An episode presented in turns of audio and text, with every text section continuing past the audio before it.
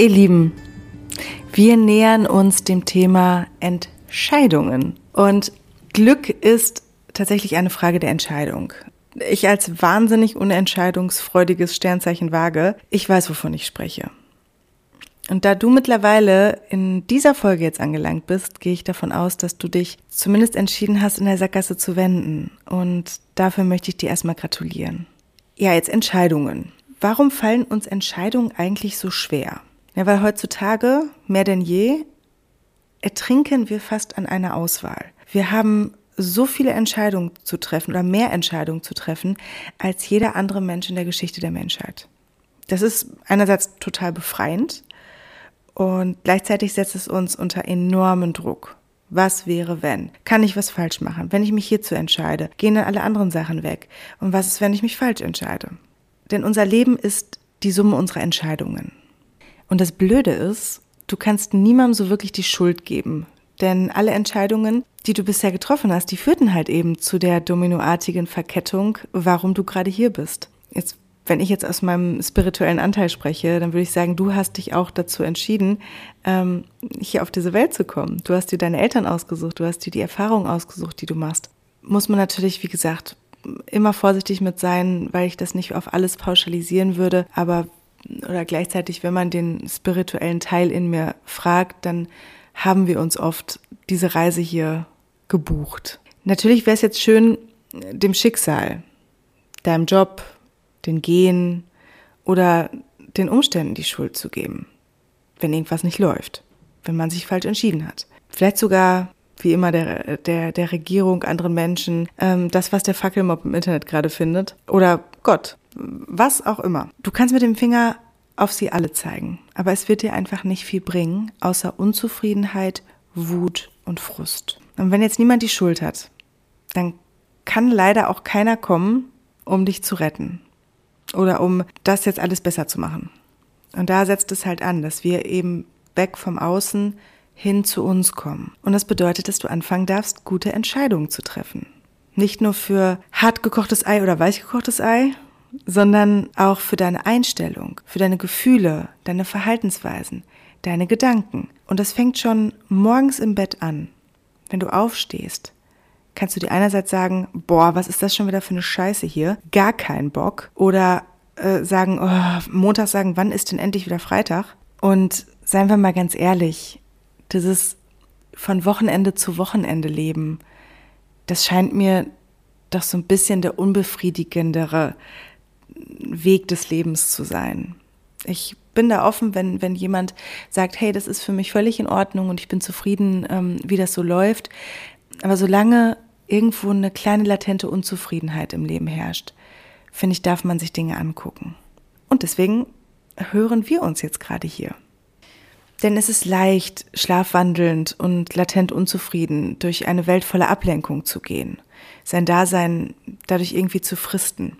Es ist sogar noch einfacher, sich in Sackgassen feststeckend vollzustopfen, egal mit was. Jetzt ist Glück erwiesenermaßen eine Entscheidung. Sicherlich ist die Entscheidung nicht leicht, aber doch oft denke ich leichter, als man vielleicht annimmt. Und auch wenn uns schlimme Dinge widerfahren, wir haben immer eine Wahl, wie wir darauf reagieren. Ich ähm, habe da, glaube ich, schon mal das Bild gezeichnet, ähm, wenn uns was passiert, dass wir in ein Tal fallen. Und in diesem Tal neigen wir dazu, Kreise zu drehen, indem wir uns beschweren im wahrsten Sinne des Wortes. Wir machen uns schwer mit dem ganzen Warum, Warum, Warum, Warum, Warum, Rache, Wut, alles. Und es gibt diesen einen Weg daraus und der geht eben über diese Steine und der tut auch weh. Und da geht es halt teilweise langsam und Step by Step. Und am Ende werden wir aber mit einem Gipfel belohnt, der mindestens genauso hoch ist wie das Tal tiefer. Und von da machen viele Dinge auf einmal retrospektiv Sinn. So, wer die Wahl hat, der hat natürlich nicht nur die Qual, sondern auch die Freiheit. Und die wollen wir neben dem Glück doch auch irgendwie alle haben, oder? Ich habe immer so das Gefühl, wir wollen ähm, glücklich und zufrieden sein, wir wollen frei sein und am Ende wollen wir auch irgendwie alle nach Hause, zu uns, vielleicht in unsere Mitte. Ich möchte jetzt in dieser Folge nochmal auf das Buch Füttere den weißen Wolf zurückkommen. weil ich finde, dass dieses Buch so schön ist und manchmal braucht es nicht ein, eine Frau, die vorm Podcast sitzt und Dinge übersetzt, sondern manchmal braucht es einfach nur das Vorlesen von einer inspirierenden Geschichte. Und das mache ich jetzt. Lehn dich gerne zurück und lass dich mitnehmen auf eine Native American Erzählung. Unter dem weiten Sternenhimmel, unter dem Licht des Ahnenmondes, unter der Decke des großen Geistes saßen roter Hirsch, der älteste des Volkes, und kurzer Pfeil, der Sohn seines Enkels, am wärmenden Feuer. Es war die erste lange Jagd kurzen Pfeils gewesen, die Jagd, die ihn zum Mann machen sollte.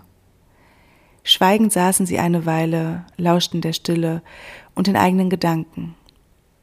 Großvater, begann der Junge zögerlich, ich soll ein Jäger werden, und ich habe mit deiner Hilfe nun meine erste lange Jagd beendet. Doch die Ruhe will nicht in mein Herz einkehren. Heiter und fröhlich ging ich mit dir auf meine erste Jagd, doch bald war ich unruhig und traurig, weil ich keine Spuren fand. Als du mir sie zeigtest, wurde ich sogar wütend und vertrieb mit meinen lauten Worten das Büffelkalb, das wir sonst erlegt hätten. Am Morgen war mein Herz weit vor Freude über den Himmel, die Erde und das Wasser. Doch am Nachmittag hasste ich die Sonne, die Menschen und mich selbst. Warum ist das so, roter Hirsch, Vater meines Vaters Vater? Roter Hirsch sah in den Himmel hinauf, sah ins Feuer, sah in sein Herz. Nach langem Schweigen sprach er schließlich, Seit Anbeginn der Welt, noch bevor der Kojote, der Trickreiche, durch die Prärie streifte, noch bevor unser Volk auf Pferden ritt, lebten im Herzen eines jeden Menschen zwei Wölfe. Der eine ist weiß und strahlt wie die Mittagssonne, der andere ist schwarz wie die mondlose, wolkenverhangene Nacht. Erbittert kämpfen beide miteinander. Kämpfen diese Wölfe denn auch in meinem Herzen? fragte kurzer Pfeil und legte die Hand auf seine Brust. Ja, auch in deinem Herzen, nickte der Alte. Auch in meinem Herzen, auch in dem deiner Schwestern und Brüder, deines Vaters und deiner Mutter. Sie leben und kämpfen im Herzen eines jeden Menschen. Doch die Wölfe unterscheiden sich nicht nur in der Farbe ihres Fells. Der schwarze Wolf fletscht die Zähne, er droht und knurrt und beißt. Er ist rachsüchtig, grausam und gierig. Der weiße Wolf aber ist klug, sanft und liebevoll. Er liebt die Menschen und ist gütig und weise. Kurzer Pfeil sah lange in die Glut des erlöschenden Feuers. Schließlich fragte er leise, wird aber nicht der schwarze Wolf den Weißen töten? Ist nicht im Kampf der Wütende dem Sanften überlegen? Und was geschieht, wenn der schwarze Wolf den weißen Wolf erst besiegt hat? Kurzer Pfeil, denk nach. Kannst du den großen Helden Tamahanaka besiegen, nur weil du voll Wut bist? Nein, es kommt auf die Stärke und das Können an. Aber welcher Wolf ist nun der Stärkere? Welcher wird den Kampf gewinnen? Der, den du fütterst, antwortete der Alte. Und jetzt frage ich dich als Elena, welchen möchtest du gern füttern? Den schwarzen Wolf mit der Unruhe, der Angst und der Wut? Der, der sich leicht aufregt, schnell neidisch wird? Oder den weißen Wolf, der das genau Gegenteil ist? der bleibt auch in schwierigen Situationen gelassen, ist entspannt, heiter und voller Lebensfreude. Das wird natürlich im Leben immer variieren. Und manche Menschen, das sind die mit dem halbleeren Glas, tragen von Haus aus einen riesigen schwarzen Wolf um sich herum, während andere ihren kaum bemerken, weil er so winzig ist. Da gab es mal eine interessante Studie ähm, mit äh, zwei, also einer Gruppe, zwei Gruppen von Menschen, die in ein identisches Hotelzimmer geschickt wurden. Und die einen kamen rein und ihnen fiel auf, dass es wahnsinnig hell ist, dass man schön gucken kann, dass ähm, genug Platz ist. Also all die, die Sachen, die positiv sind. Und die zweite Gruppe kam in das Hotelzimmer und es fiel ihnen auf, es ist, das, das Sofa ist ein bisschen zu alt, ähm, das Badezimmer ist zu klein, viele Dinge sind einfach zu wenig. Und ich denke, dass über kurz oder lang haben wir eigentlich keine andere Wahl, als den weißen Wolf zu füttern. Denn wenn der schwarze Wolf stärker wird, dann gewinnt er am Ende. Und ich glaube nicht, dass das auf der Wunschliste von dir oder von jemand anderem steht. Also, Es gewinnt der Wolf, um den du dich besser kümmerst. Und diese Entscheidung, die liegt einfach bei dir. Fütterst du deine Sorgen, Ängste und Selbstzweifel, dann werden die mit der Zeit immer stärker. Wenn du hingegen positive Gedanken und Gefühle in dir fütterst, dann werden die negativen Schlaglöcher mit der Zeit auf unserem Roadtrip wie von selbst verschwinden.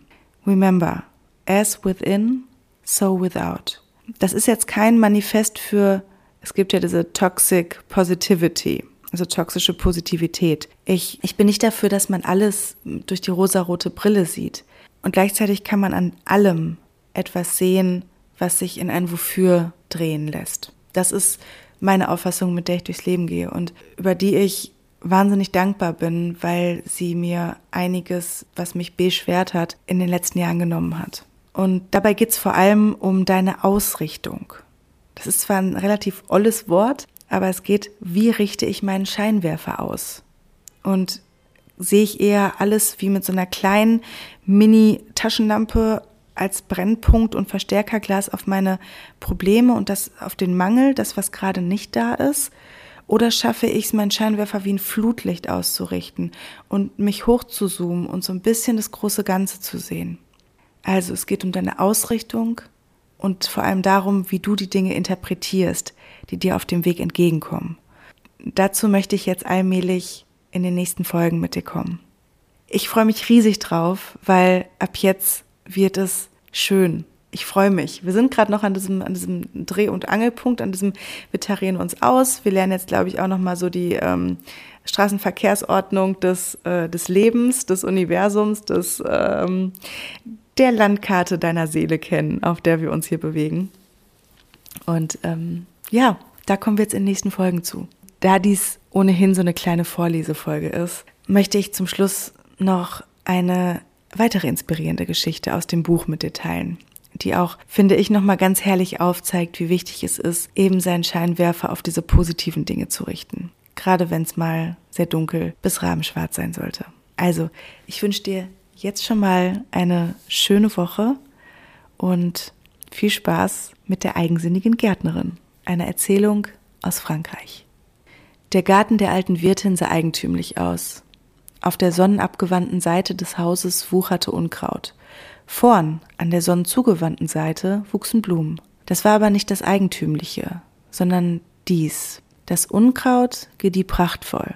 Es wucherte und stand voll im Saft. Der Blumengarten hingegen bot einen tristen Anblick. Die wenigen Blumen sahen kraftlos aus und ließen die Köpfe hängen. Endlich überwand ein Nachbar seine Scheu. Seine Neugierde wurde zu stark. Als er der Alten begegnete, fragte er daher, Liebe Frau Wirtin, verzeiht mir bitte, wenn ich frage, aber sagt mir doch einmal, wie kann es eigentlich sein, dass in eurem hinteren Garten das Unkraut so kraftvoll wuchert, aber die schönen Blumenbeete in eurem Vorgarten brach liegen und welken? Die Wirtin sah ihre Nachbarn an und nickte traurig. Ja, mit eurer Beobachtung habt ihr wohl recht, Herr Nachbar. Es ist traurig, aber wahr. Täglich gieße ich meinen Garten, aber das Wasser reicht nicht aus. Mit zwei großen Eimern Wasser trete ich durch die Hintertür in den Garten, aber nachdem ich die Rückseite gewässert habe, bleibt für die Blumenbeete nichts übrig. Und dann bin ich zu erschöpft, um die Eimer erneut zu füllen.